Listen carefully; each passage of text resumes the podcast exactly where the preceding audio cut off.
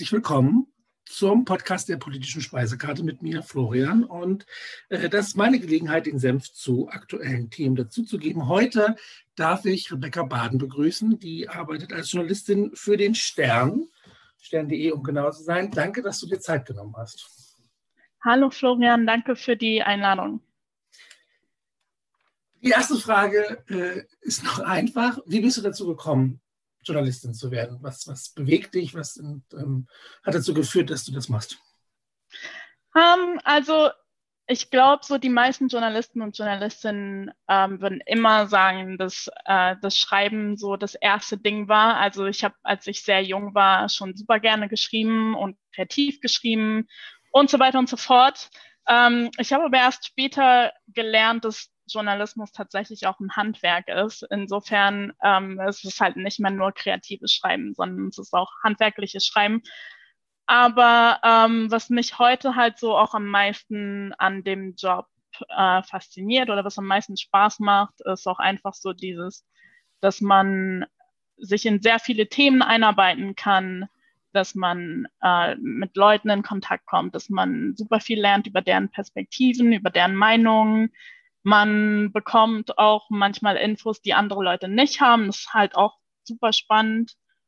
Und, ähm, und man ist auch so ein bisschen eine, eine Kontrollinstanz. So. Also ich habe einen super ausgeprägten Gerechtigkeitssinn. Äh, das klingt jetzt immer so ein bisschen wie so eine, wie so eine Phrase. Aber das ist tatsächlich ein super großer Aspekt meines Jobs. Und da einfach so ein bisschen kontrollierend zu wirken und halt zu gucken, so wo gibt's in der Gesellschaft Probleme, ähm, wo, ähm, wo gibt es irgendwelche Missstände. Das ähm, ist super aufregend.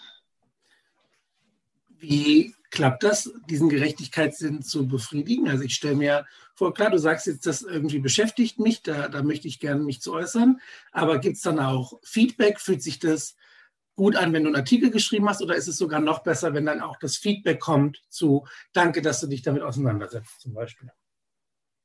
Ähm, es ist beides halt. Also es ist halt auch dieses so etwas beleuchten, was noch niemandem aufgefallen ist. Und manchmal ergeben sich ja daraus auch Dinge. Also ähm, ich muss mal überlegen, ob mir gerade ein Beispiel einfällt. Ähm, aber ähm, ich habe zum Beispiel, mich habe mal ähm, eine Frau kontaktiert, die im, im Urlaub ähm, vergewaltigt wurde und dadurch, dass sie halt im Ausland war und der, der mutmaßliche Täter halt auch ähm, jeweils noch ein Tourist war und nochmal aus dem Ausland kam und da so drei Länder involviert waren, was halt super schwer ähm, diesen Typen zu verfolgen. Und sie hatte von dem auch irgendwie keine, keine Infos. Und, ähm, und hat mir das dann alles erzählt und hat mir ihre Geschichte erzählt und sie war halt total verzweifelt und, ähm, und durch diese Recherche habe ich dann irgendwann herausgefunden, wer dieser Typ ist und sein Facebook-Profil gefunden. Und ähm, also ich, ich weiß nicht, ob danach jetzt auf der juristischen Ebene mehr passiert ist, weil dieses Problem, dass der Typ nicht verfolgt werden konnte, halt noch immer besteht.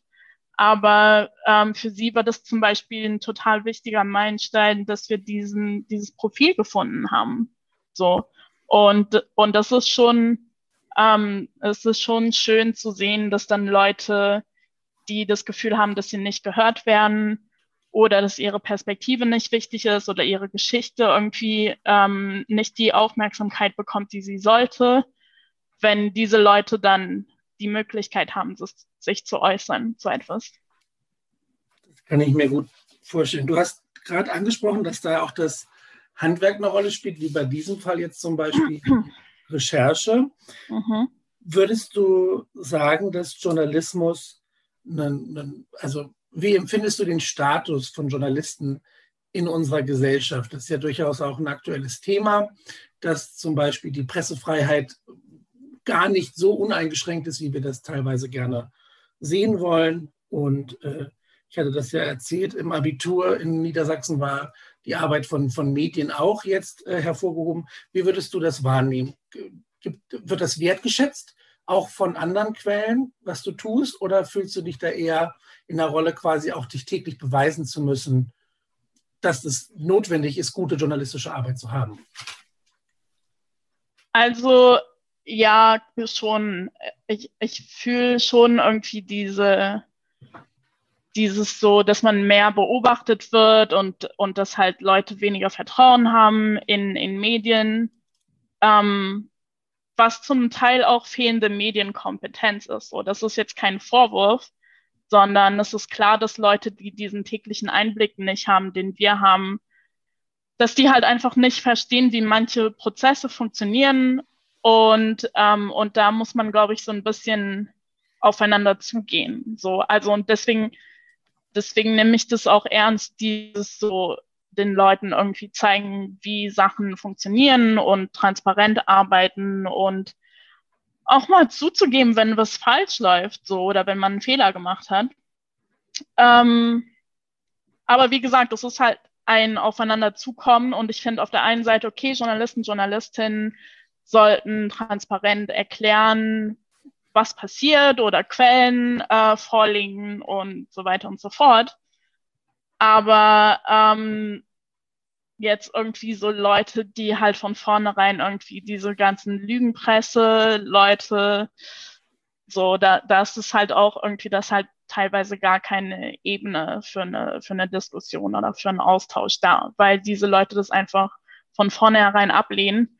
Und, ähm, und das ist schon härter geworden, auch dadurch, dass man halt sich in sozialen Medien mh, hm, irgendwie noch bei anderen Quellen bedienen kann. Und und da ist es halt super leicht geworden zu sagen, okay, äh, Journalisten, Journalistinnen sind alle irgendwie systemgesteuert oder keine Ahnung was. Und wir holen uns jetzt die ganzen Infos bei irgendeinem YouTuber oder irgendeiner Facebook-Seite, die halt Fake News verbreitet und Verschwörungstheorien. Könntest du dir vorstellen, dass Medien in der Schule eine größere Rolle spielen, wenn du jetzt diese fehlende Medienkompetenz ansprichst? Ähm, ich glaube schon, dass man das lernen sollte, so irgendwie, irgendwie also zu unterscheiden, was, was sind jetzt Fake News, was sind authentische Quellen, wie ordnet man eine Quelle ein und, ähm, und halt auch die, also ich glaube, in, in, in so einem ganzen, in so einem Prozess der Digitalisierung könnte man das halt einbetten also ich glaube schon, dass man das, ähm, dass man das machen könnte. Ich weiß aber, also ich habe ja jetzt nicht die, die, die Lösung dafür, wie man, wie man Menschen das besser beibringen könnte. Aber ähm, ich muss auch dazu sagen, fehlende Medienkompetenz ist jetzt nicht unbedingt etwas, was ich vor allem bei jüngeren Leuten feststelle. Also ich sehe das eher so bei äh, schon irgendwie so älteren Leuten teilweise. Aber also wie beobachtest du das denn mit den, den Schülern und Schülerinnen zum Beispiel? Ich würde sagen, das ist sehr, sehr äh, ambivalent. Also in Teilen, da kann ich es durchaus zugeben, sind die geschulter im technischen Umgang mit Medien, mhm. weil die das einfach viel, viel öfter und, und Interessierter verfolgen, wenn es jetzt um Kleinigkeiten geht, wie typischer Fehler, PowerPoint-Präsentation vom Laptop auf den Bildschirm übertragen oder sowas. Da, da sind die mhm. gut dabei. Ich habe aber letztes Jahr auch von einer Studie gelesen, dass ähm, gefühlt äh, in Jahrgang 8 noch niemand so richtig eine E-Mail schreiben kann. Das heißt, mhm. äh, was die Digitalisierung und, und Technologisierung angeht, glaube ich schon, dass die da äh, reif sind. Man muss es halt verbinden mit äh, A, der Struktur. Das ist sowas wie auch wenn ich Dateien bekomme, wie speichere ich die ab, ne, dass ich mich selber auch strukturiere, um, um das zu verarbeiten. Und dann eben, wie, wie gehe ich damit um inhaltlich. Ne? Ich meine, das ist ja auch unterschiedlich. In Niedersachsen gibt es das Unterrichtsfach, Seminarfach, wo quasi drei Semester darauf hingearbeitet wird, eine Facharbeit zu schreiben, Quellen zu recherchieren und so weiter. Aber in vielen Bundesländern gibt es das nicht. So, sowas mhm. könnte ich mir schon vorstellen, dass es ausgeweitet wird weil natürlich wir wissen, dass Schreiben ist halt wirklich auch schwierig. Also wenn mhm. ich da 17-Jährige habe und sage, such durch ein Thema und schreib darüber, dass die im ersten Anlauf auch nach anderthalb Jahren nicht sofort perfekt recherchieren und arbeiten, ist logisch. Ja. Da ja. Äh, muss auf jeden Fall, wäre aber zum Beispiel eine Möglichkeit, das, das zu machen. Äh, ja. Eins, was du noch angesprochen hast, was mir super, super wichtig ist, die Sache mit den Fehlern zu geben. Ich glaube, wenn wir unsere Diskussionskultur anschauen, stellen wir fest, dass dieses Fehler zugeben ein großes Problem ist. Wenn wir immer darüber reden, dass sich Fronten verhärten und man gar nicht mehr auf den anderen zugeht, hängt viel, glaube ich, damit zusammen, dass wir uns selten eingestehen können, ich habe einen Fehler gemacht. Weil das ja. würde ja bedeuten, dass ich akzeptieren kann, auf den anderen zuzugehen, zu sagen, du hast in welcher Hinsicht auch immer recht gehabt. Ja, das und ich glaube, viele Leute sehen es auch irgendwie als Schwäche, ähm, noch immer an, wenn man halt sagt, okay, ähm, ich, ich bin nicht fehlerfrei und, und ich habe irgendwie da was falsch gemacht. So. Aber eigentlich ist es genau andersrum.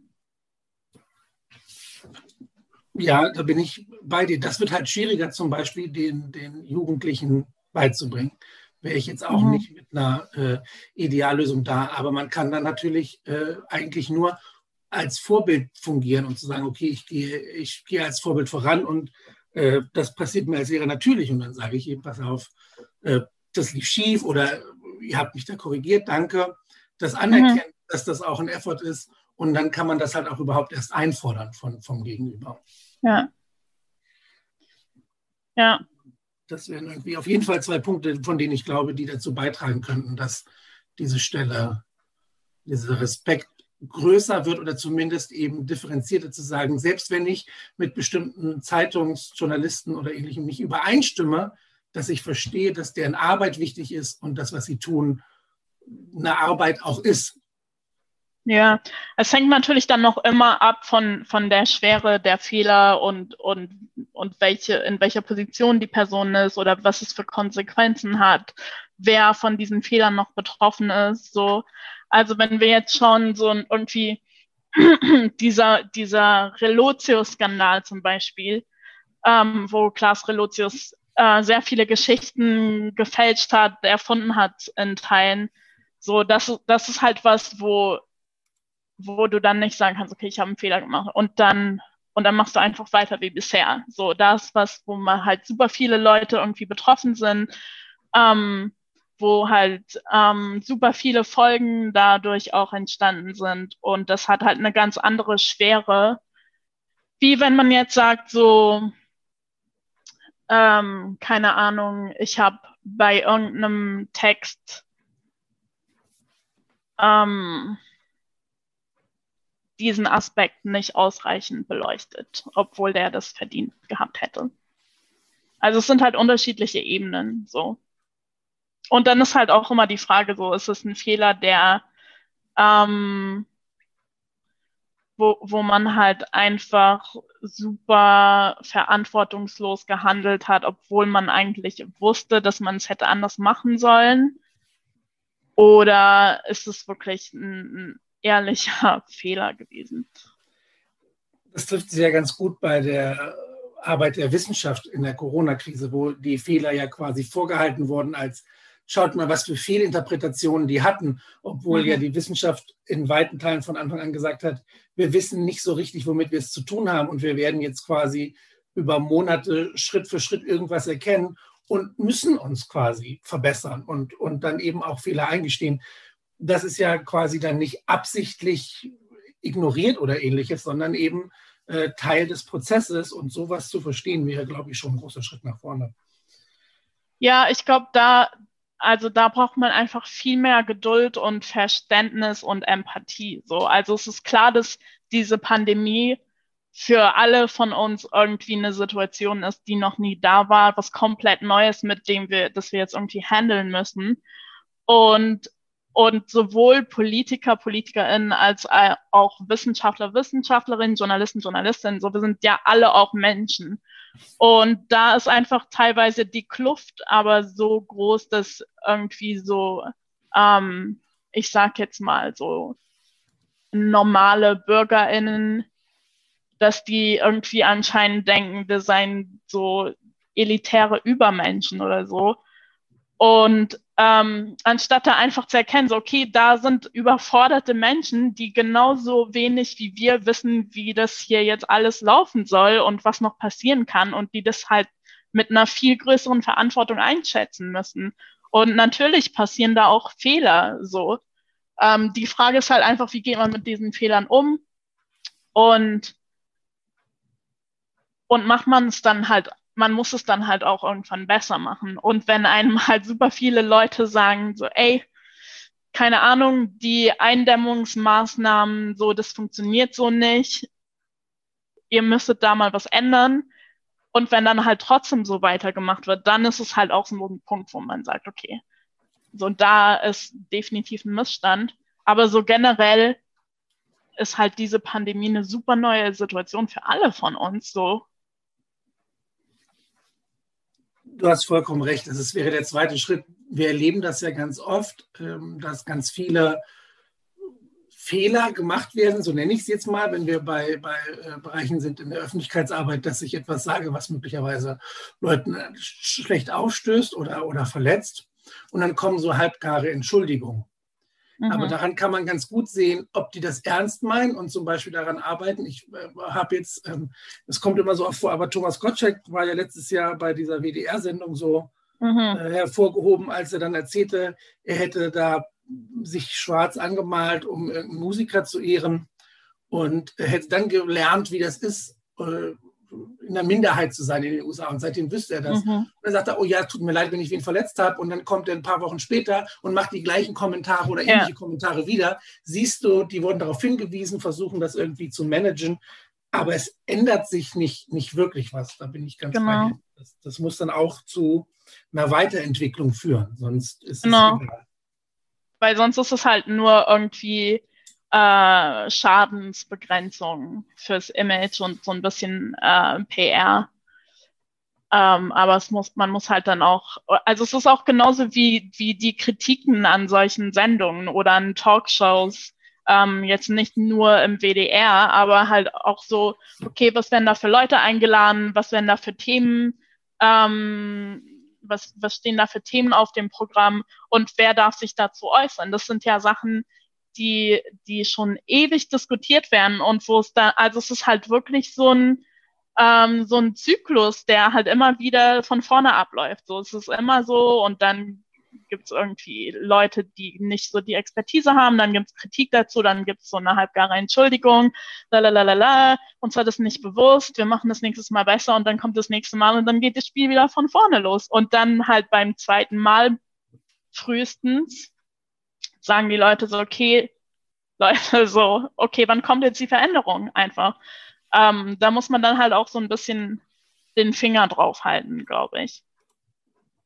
Wie baust du das in deine Arbeit mit ein, sich bewusst zu machen, habe ich vielleicht schon mal was falsch gemacht? Reflektierst du zum Beispiel die Artikel, die du geschrieben hast, liest die nochmal oder nimmst du äh, so gesellschaftliche Stimmungen auf und versuchst die einzuarbeiten? Also ich lese mir schon auch die Kommentare durch ähm, nach einer Veröffentlichung in einem gewissen Maße und versuche dann halt auch zu trennen, so was ist jetzt. Also, weil es gibt halt immer Leute, die einfach beleidigen, weil es halt das Internet ist und weil sie es können. Ja. Ähm, aber es gibt natürlich auch immer Leute, die halt eine seriöse Kritik haben oder ähm, oder es gibt auch, auch Leute, die E-Mails schreiben mit einer konstruktiven Kritik. Und, und ich finde, damit sollte man sich auf jeden Fall auseinandersetzen. Ähm, so, das mache ich schon. Oder halt auch, also es gab auch schon Fälle, wo, wo ich eine Reportage geschrieben habe und wo dann Leute hinterher meinten so, ey, ich, ich finde das irgendwie nicht so geil, wie du das gemacht hast. So. Also es ist natürlich deren Recht, das auch so zu sehen. Und, ähm, und natürlich reflektiere ich das so, aber also das hängt halt dann auch von der Situation ab, ähm, wie ich das dann, also weil ändern kann ich es ja nicht mehr. Und vor allem so eine Reportage ist ja klar, dass ich die aus meinem Blickwinkel schreibe. Und ich habe ja da auch nie was anderes vorgegeben. So. Und natürlich gibt es auch Leute, die, die das dann, ähm, die dann eher davon ausgehen, dass es so eine kleine PR-Aktion für sie ist und die dann, wenn man sich halt kritisch damit auseinandergesetzt hat im Artikel, die das dann nicht mehr so geil finden auf einmal. Ähm, so, das passiert halt. Du hattest angesprochen den Fall mit der Frau, die im Urlaub vergewaltigt wurde. Du schreibst überhaupt viel auch über Themen, die besonders den, den Bereich des Feminismus betreffen. Ist da auch schon mal die Kritik deutlich über die Stränge geschlagen, abgesehen jetzt von denen, die einfach beleidigen, weil sie glauben, im Internet ist das okay? Also, ähm, ich habe ehrlich gesagt noch nicht so viel mit so also ich wurde, glaube ich, noch nie bedroht oder so. Und ich, ich musste auf jeden Fall noch nie zur Polizei gehen. Ähm, und, und ich glaube, also soweit ich mich erinnere, wurde ich noch nie bedroht. Ich habe da wirklich bisher Glück gehabt, so dass, ähm, dass mir das nicht passiert ist. Ehrlich gesagt. Also ich habe schon Beleidigungen bekommen, so und es ist schon auffällig, dass ähm, dass Männer da anders kommunizieren als Frauen. Ich wurde noch nie von einer Frau beleidigt, glaube ich. Aber, ähm, aber das find, also das trifft mich persönlich jetzt nicht so, ehrlich gesagt. Wir switchen mal eine Runde. Ich habe gesehen, du sprichst fünf mhm. Sprachen. Welche sind das? Mhm. Äh, also meine Erstsprache ist Luxemburgisch und dann Deutsch, Französisch, Englisch und Spanisch. Wie ist das gekommen, dass du dich da so aufgestellt hast? Ich äh, bin ja in Luxemburg geboren und aufgewachsen auch. Und, äh, und in Luxemburg äh, wächst man halt multilingual auf. Also in Luxemburg haben wir, ich glaube, ich habe in der ersten Klasse Deutsch gelernt schon. Und davor halt auch durch das Fernsehen einfach super viel Deutsch äh, gesprochen und Französisch ab der zweiten Klasse, Englisch dann ab der, ich glaube, achten, also etwas später. Und Spanisch habe ich dann, das war halt so ein, so ein Wahlfach ähm, und habe ich, glaube ich, mit mh, hm, 16 so gelernt, aber also das ist halt eine fakultative Sache. Und sonst, also es ist halt wirklich in Luxemburg ein großes Glück, dass wir multilingual aufwachsen. Und für mich persönlich, so, ich habe mich schon immer für, für Sprachen interessiert. Also das ist ja jetzt auch mein Job letzten Endes, ist ja auch so ein sprachliches Ding. Und, ähm, und ich habe super gerne viele Sprachen gelernt. Gibt dir das eine besondere ja, Bedeutung für zum Beispiel die Europäische Union, wenn du äh, in Luxemburg geboren bist, jetzt in Deutschland tätig bist und so viele Sprachen gelernt hast? Äh, inwiefern meinst du? Naja, ich stelle mir das so, so vor. Also ich meine, viele Menschen hier schätzen die Europäische Union vor allem, weil sie dadurch in Urlaub fahren können, entspannter. Aber ich könnte mir vorstellen, dass so ein beruflicher Austausch und so weiter, dass das vielleicht auch dazu führt, naja, äh, schwierig zu formulieren. Fühlst du dich vielleicht ein Stück weit auch als Europäerin oder sagst du, nee, Luxemburg und ich arbeite hier in Deutschland und so, so in diese Richtung vielleicht? Also ich habe gar keine irgendwie äh, patriotischen oder nationalistischen Gefühle. Habe ich nie gehabt. So, deswegen kann ich auch gar nicht nachvollziehen, wenn Leute das haben weil Luxemburg so winzig ist und so multikulturell, dass halt, also ich habe nie irgendwie eine nationale Identität gehabt. Insofern so, also ich bin halt Luxemburgerin, weil ich es halt bin. Aber ähm, wenn Leute mich fragen so, hey, du wohnst doch jetzt schon seit zehn Jahren in Deutschland, dann bist du ja jetzt Deutsche. Ich so, nee, also keine Ahnung nein, ich fühle mich nicht irgendwie deutsch, aber ich fühle mich halt auch nicht luxemburgisch. Ich habe halt einen luxemburgischen Pass so. Und insofern, ich fühle mich auch nicht europäisch. Also ich habe auch noch nie darüber nachgedacht, glaube ich, ob ich mich europäisch fühle. Und ähm, so die EU hat auf jeden Fall ihre Vorteile, wenn es um so ähm, um so Reisesachen und so geht, aber ich würde mich auch jetzt nicht so als Europa-Fangirl bezeichnen. So, ich gucke halt so, was, ähm, was macht die EU an, an politischen Sachen, vor allem in, in meiner Arbeit halt voll viel Asylpolitik.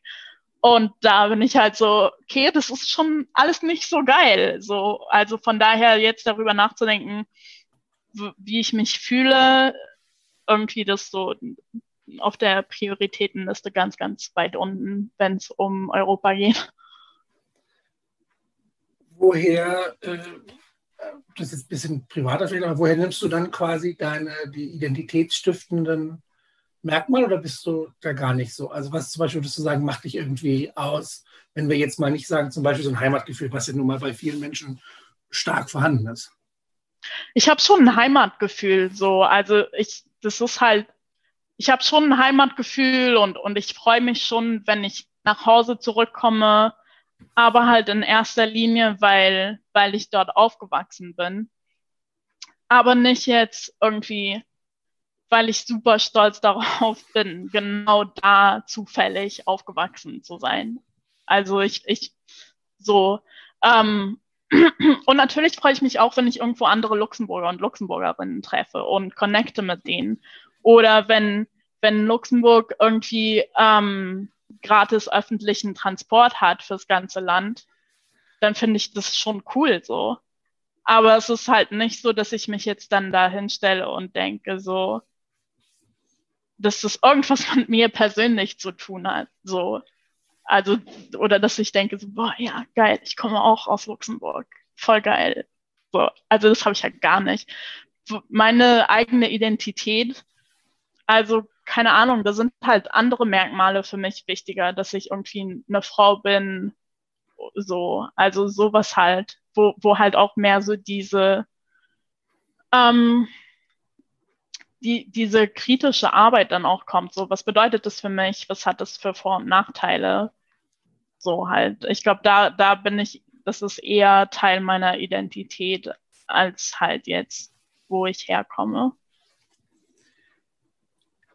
da knüpfen wir an. Wir hatten im Vorgespräch kurz das schon mal angesprochen, wenn du bei der Sache bist, sich als Frau sehen. Wie siehst du die Stellung der Frau in der Gesellschaft? Hm, ich glaube, das ist schwer, das so pauschal zu beantworten. Also es ist ja kein, kein messbarer Wert und, und da gibt es ja super viele Ebenen. Also wenn man jetzt irgendwie also das hängt halt auch von super vielen, von super vielen Sachen ab und, und halt auch weiteren Identitätsmerkmalen so, weil ähm, eine, eine weiße Frau ohne Behinderung hat eine andere oder macht andere Erfahrungen in, in der gegenwärtigen Gesellschaft als ähm, als eine, eine schwarze Frau mit einer Behinderung zum Beispiel. Also deswegen glaube ich, kann man das pauschal nicht sagen. Ähm, ich glaube schon, dass, ähm, dass sich die Gesellschaft irgendwie fortbewegt in, in einem positiven oder auf einem positiven Weg befindet, aber das ist halt so ein dynamischer Prozess und man muss dann halt auch trennen, so was ist das Gesellschaftliche, was sind die gesetzlichen Sachen, wo, wo gibt's noch Missstände, wen erreichen Verbesserungen. Und ähm, also ja, es ist schwer zu beantworten. Es ist wirklich schwer zu beantworten, so pauschal. Fühlst du dich privilegiert als weiße Frau? Ja, auf jeden Fall. Also ich kann total anders durch, durch die Welt laufen und ähm, ich ich habe halt Probleme nicht, die andere Leute haben, denen ebenfalls das Merkmal Frau zugeschrieben wird oder die sich das selbst zuschreiben auch. Es geht mir ähnlich. Also ich habe ja äh, ich, gar nicht, ich sage jetzt immer auch Migrations, gar nicht. Also mein Vater kommt aus einem anderen Land, deswegen habe ich ein bisschen dunklere Hautfarbe, aber auch ich würde sogar mich noch dazu zählen zu sagen, dass ich bestimmte Privilegien, naja, nicht erlebe, aber eben habe im, im gesellschaftlichen mhm. Status quo. Äh, und das ist so für mich super aufregend, wirklich da auch rauszubrechen. Also viele fühlen sich ja wohl in ihrer Komfortzone dieser Situation, aber ich finde das so spannend, sowas kennenzulernen. Ich hätte das jetzt schon mit ein paar Gästen besprochen, diese Erfahrung als Mann zum Beispiel kennenzulernen, wie es ist, eine Frau zu sein. Also ja. über alltägliche Dinge. Da war ich bei die, der Pille, äh, solche Sachen, was jetzt eben in den Medien auch eher hoch äh, kommt, die, die Frage nach kostenfreien Hygieneartikeln und so weiter. Ja. Sich damit auseinandersetzen war für mich gefühlt wirklich ein Erweckungserlebnis, zu sagen, ja. ich habe mir noch nie darüber Gedanken gemacht und jetzt äh, fällt mir auf, das ist ganz schön schwierig, wie es jetzt läuft. Und ich kann verstehen, dass so viele Menschen sich dagegen wehren. Ja, ich bin immer nicht so ein Fan davon, glaube ich, wenn man so Privilegien aufzählt oder es gibt auch so in sozialen Medien so ein bisschen so ein Trend, dass Leute die ganze Zeit sagen, oh mein Gott, ja, ich bin so privilegiert und, und dann fast so ein, so ein, so ein performatives Schuldding, so, und am Ende des Tages sind aber Leute super beschäftigt damit, die ganze Zeit zu sagen, dass sie super privilegiert sind, anstatt dann halt so, okay, das ist halt der, das Anfangsstadium zu realisieren, okay, ähm, in, in meinem Leben sind viele Dinge einfacher, weil ich so bin, wie ich bin. Aber dann muss man sich halt auch irgendwann fortbewegen von der ein, einfachen Erkenntnis, dass das so ist und dann halt auch sagen, so, okay, wie können wir das ändern? Wie kann ich das ändern? Wie kann ich mich damit einbringen? So, und, ähm, und ich finde, es gibt gerade auch so durch, ich finde es total gut, dass dieses Bewusstsein mehr geschaffen wird. Aber ich finde, man muss sich dann halt auch weiter bewegen, weil, also zum Beispiel letztes Jahr so, ähm, nach George Floyd waren alle irgendwie so, ja, Black Lives Matter, na, na, na, na, und haben dann so ihre, ihre schwarzen Karos gepostet auf Instagram und so und oh mein Gott, ich bin so privilegiert als weiße Person. Ja. Und dann, dann war halt das so und dann hat es da auch geendet und dann ging es nicht mehr darüber hinaus über, über diese, diese Performance von, wow, ich bin super privilegiert und ich habe das jetzt realisiert, so und weiter, so irgendwie, keine Ahnung. Also es muss dann halt auch weitergehen, so. Und, ähm, und das sind dann halt die, die, die politischen Kämpfe, die halt tiefer gehen und die halt dann auch ähm, irgendwie so, keine Ahnung, wen wählst du zum Beispiel? Oder gehst du auch auf Demos, wenn, wenn da nicht all deine Freunde hingehen, weil es irgendwie zu einem Lifestyle-Event geworden ist? So, ähm, wie unterstützt du Leute im Alltag? Und, ähm, und da finde ich, muss man echt aufpassen. So, dass es nicht nur so eine, so eine Lifestyle, äh, irgendwie Feminismus, Antirassismus bei Wish bestellt Sache wird. Ich hatte vor ein paar Wochen äh, äh, Verantwortliche aus dem queeren Zentrum hier in Hannover zu Gast, die hat auch gesagt, das ist ja dieses Virtual Signaling. Es ist so easy, mhm. mein Profilbild schwarz zu machen oder jetzt rot, um das alles zu kritisieren und, und klatschen auf dem Balkon, super easy. Aber die Frage nach Veränderung, da äh, mhm. dieses, ich hätte das mit Franka Welz auch, die hat gesagt, es reicht nicht zu sagen, das ist das Problem oder ich bin mir bewusst, was es ist und fühle mich dann viel besser, weil ich diese Schuld ausgesprochen habe, die ich möglicherweise empfinde, sondern wir müssen das umwandeln in politische Gesetze. Das hattest du vorhin ja schon gesagt. Am Ende muss auch was bei rumkommen, sonst ist es überhaupt nicht hilfreich. Hast du konkrete Wünsche, die du dir umgesetzt sehen wollen würdest, die du umgesetzt sehen willst? Bist du noch da? Ja. War deine Verbindung oder meine Verbindung, also jedenfalls war die Verbindung gerade weg. Äh, meine Frage war, ob du konkrete Wünsche hast, was du dir politisch umgesetzt sehen willst, um diese Verbesserung hervorzurufen. Um, ähm,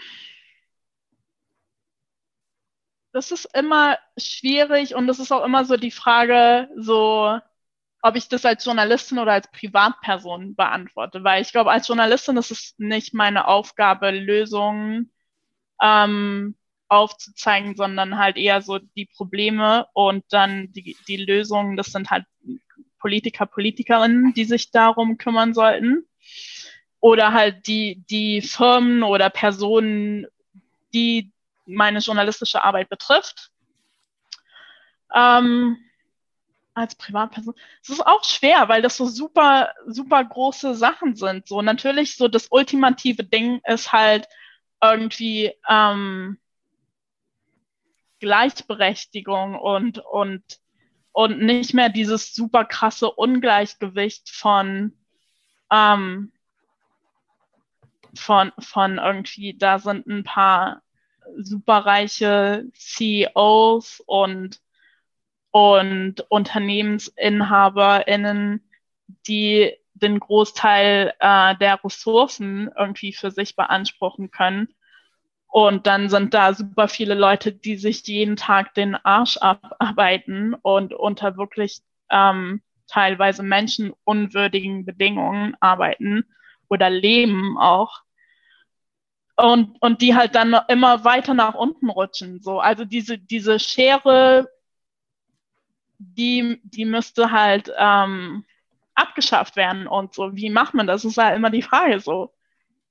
Was ist halt der Grund, dass es so ist und inwiefern ist irgendwie ein kapitalistisches System da mit verantwortlich für oder was für andere Systeme sind da noch, wenn man jetzt zum Beispiel von ähm, von Problemen innerhalb der Polizei spricht. So, was, was gibt es da für Strukturen? Welche Probleme entstehen daraus? Und wie kann man diese Strukturen so verändern, dass diese Probleme halt abgeschafft werden? So, ich glaube, da muss man sich halt super viele verschiedene Aspekte und Ebenen der Gesellschaft anschauen. So. Ähm, aber ja, also ich finde, wenn man sich das anschaut, sollte man auf jeden Fall Kapitalismus kritisch denken. Das ist mal sozusagen. Was ich daran immer so schwer finde, ist, wenn ich mich äh, in den sozialen Medien und so durchwühle, sind ja allein schon die Begrifflichkeiten. Für viele mhm. ist ja zum Beispiel Kapitalismus gleichgesetzt mit der Herrschaftsform. Also im Sinne von, wenn ich Kapitalismus kritisiere, kritisiere ich gefühlt unsere Demokratie, was ja totaler Blödsinn ist, äh, weil man das politisch schon alleine trennen muss. Und wenn ich jetzt sagen mhm. würde, äh, bestimmte Umverteilungsmaßnahmen, ganz konkret zum Beispiel das ähm, Grundeinkommen, für das ich mich super einsetzen würde, äh, die sind nicht antikapitalistisch und erst recht nicht antidemokratisch, aber du musst dich erstmal durch so einen Wust wühlen von Leuten, die dann, ja, das ist Kommunismus und ich bin liberal und das ist nicht kapitalistisch und demokratisch. Und man muss sich erstmal durchwühlen, dass die Leute überhaupt ein Verständnis dafür bekommen. Ne, was bezieht sich worauf? Welche Maßnahmen fallen worunter? Und ich kann es nicht ja. einfach wegheften unter eben zum Beispiel, äh, das ist kapitalistisch oder eben das ist Neoliberalismus und weg damit, sondern ich müsste das erstmal klären. Das finde ich super anstrengend bei ganz vielen Menschen. Ja, das sind halt auch oft so, so Grund, politische Grundsatzdiskussionen, wo halt schon äh, in der Basis super viele Fehlinterpretationen sind, irgendwie von, wenn, wenn man jetzt sagt, so, also es gibt ja super viele Leute, die jetzt vielleicht weniger politisch ähm, gebildet sind als du und ich, die dann halt sagen, so jeder Extremismus ist schlecht und links und rechts ist es irgendwie alles das Gleiche und lalala, so da fängt es ja schon an. Und, und dann halt auch, weil diese Idee von, von der politischen Mitte, ähm, das ist ja auch, also die gibt es ja nicht irgendwie so. Du, du bist halt irgendwie äh, immer irgendwie eher links oder eher rechts so. Und, und die politische Mitte ist irgendwie so diese Idee von super neutral.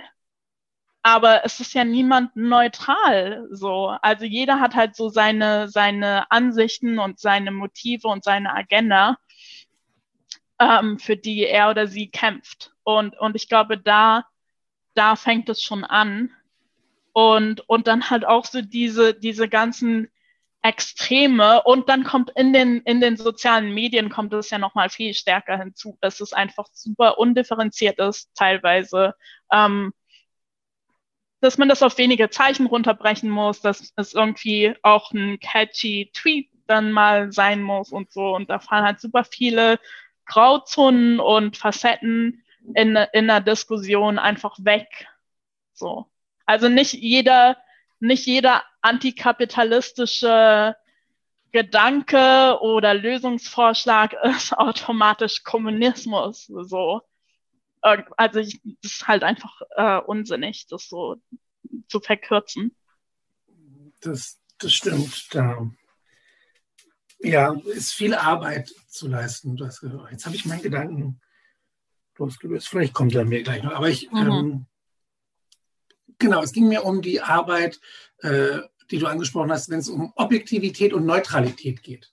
Das ist ja mhm. auch nicht gleichzusetzen, gerade äh, zum Beispiel im Journalismus, wenn ich, mich, äh, wenn ich mir bewusst mache, dass natürlich auch Journalisten eine Perspektive haben und das vollkommen okay ist. Ich kann eine Position bevorzugen und trotzdem objektiv darüber berichten. Ne, aber ja. das wird ja auch immer gleichgesetzt. Äh, und das ist das mein Grund zum Beispiel, warum ich den Podcast überhaupt ins Leben gerufen habe weil ich es so furchtbar fand. Ich mache eine Polit-Talkshow an, dann sitzt da jemand von ganz rechts und jemand von links und einer, der sagt, ich halte mich da raus, ich bin neutral und dann wird losdiskutiert und alle Fronten verhärten sich, ohne eine Differenzierung vorzunehmen. Und ich würde das eben gerne ein bisschen aufbrechen, dass die Leute sich da mehr bewusst werden. Das ja, ja. Also ich finde auch nicht, dass man zu jeder, zu jedem Thema irgendwie einen Rechten einladen muss, zum Beispiel. So.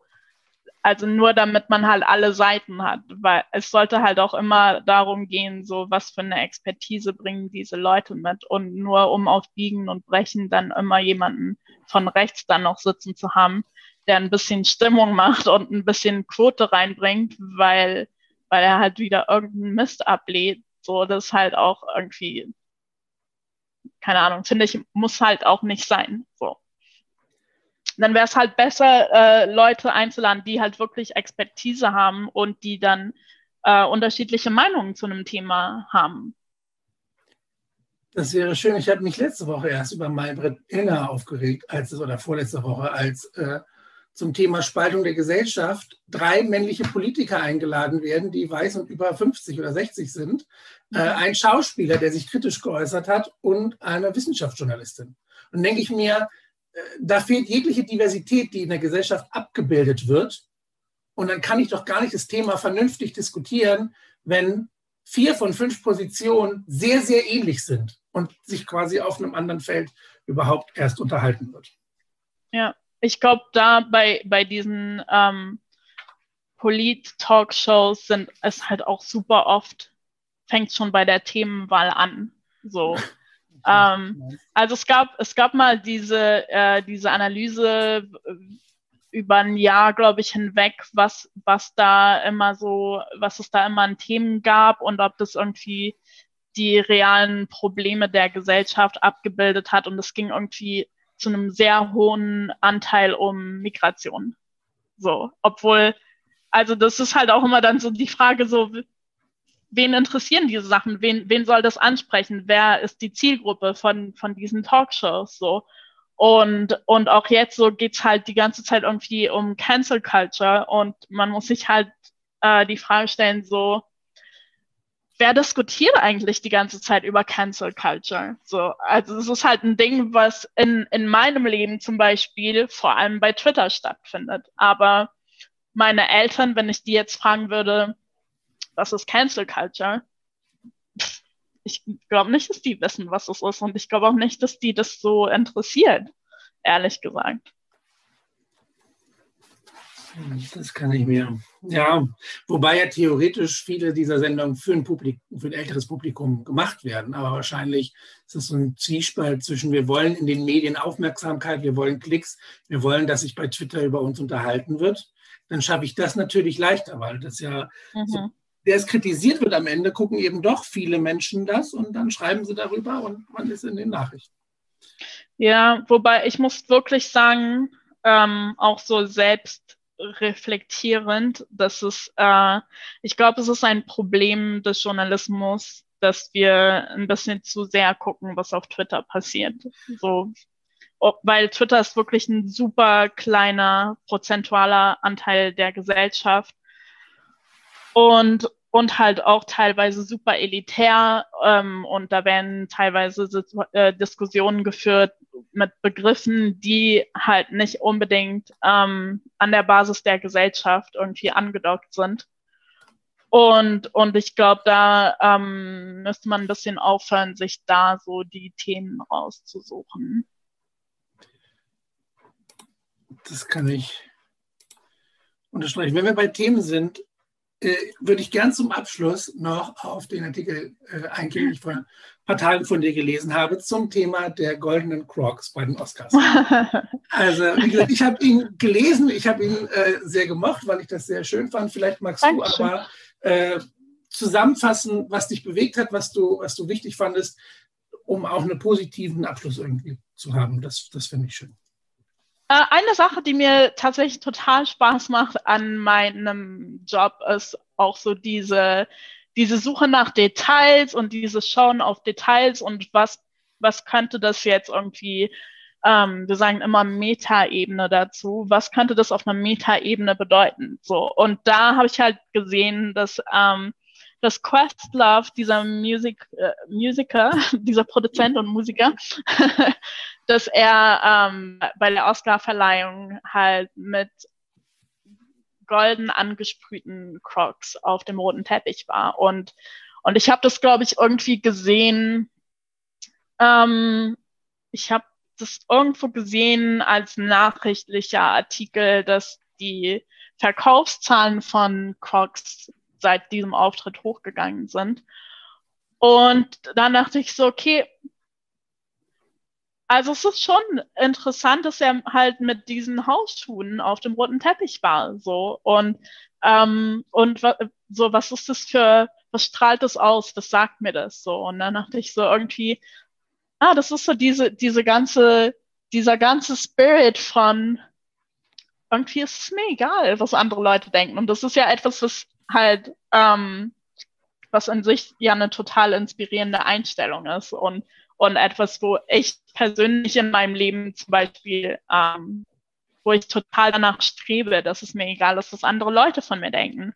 Und, und ich habe gemerkt, dass ich das in der Pandemie halt ein bisschen mehr gelernt habe, weil einfach diese, diese ganzen sozialen Events und wo halt auch so irgendwie so ein bisschen Peer Pressure da ist und so ein bisschen wo man sich halt so ein bisschen mehr ähm, irgendwie exposed fühlt. Ich komme jetzt gerade mit den ganzen Anglizismen, aber es ist halt so.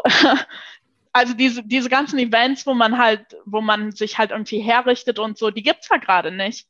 Und, und wir sind jetzt, wir verbringen jetzt viel mehr Zeit mit uns und viel mehr Zeit zu Hause und ähm, und ganz am Anfang der Pandemie habe ich mich total bunt angezogen, weil ich einfach dachte so, ja, wenn ich jetzt schon mal rausgehe, dann mache ich irgendwie jede, jeden Ausflug zu einem Abenteuer. So und ähm, und ich und da habe ich es so ein bisschen verbunden und und ich habe schon meine meine meine Garderobe seit der Pandemie ein bisschen geändert, weil weil ich jetzt einfach viel mehr das mache, worauf ich Bock habe und und wenn ich rausgehe, ist es ein Abenteuer und es ist nicht mehr eine Notwendigkeit, weil ich irgendwo hin muss oder weil ich ins Büro muss oder lalalala, sondern es ist mehr so, okay, äh, es ist nicht viel los, ich gehe raus ohne Ziel und ich schaue, was passiert. Und das ist irgendwie diese, diese ganze, dieses legere Dasein haben diese goldenen Crocs für mich dargestellt. Und deswegen habe ich es so aufgestiegen. Das empfinde ich als großartiges Schlusswort, denn bei allem, was wir so diskutiert haben, was wir verändern müssen, können, wollen, ist es doch irgendwie auch schön zu wissen, manche Sachen stellen sich eben auch natürlich ein. Ne, zu sagen, okay, ja. ich, ich empfinde das so und ähm, dieser, dieser Druck der Darstellung nicht nur nach außen auf, auf Partys, sondern allgemein irgendwie den ein wenig zu lockern, äh, das ist schon ein großer Schritt. Kann ja jeder von mir aus weiterhin mit Hemd und Jeans rausgehen. das spricht ja nichts dagegen. Insofern, ne, insofern finde ich das wirklich äh, sehr, sehr schön, dass du das aufgenommen hast und werde quasi auch hier anhängen. So. Perfekt. Wir könnten noch viel weiter sprechen, aber ich äh, kannte das jetzt hier und vielleicht finden wir irgendwann nochmal Zeit, dann über einen anderen Schwerpunkt oder so zu reden. Ja. V vielen Dank auf jeden Fall, dass du dir Zeit für mich genommen hast. Danke für die Einladung nochmal. Es hat sehr viel Spaß gemacht.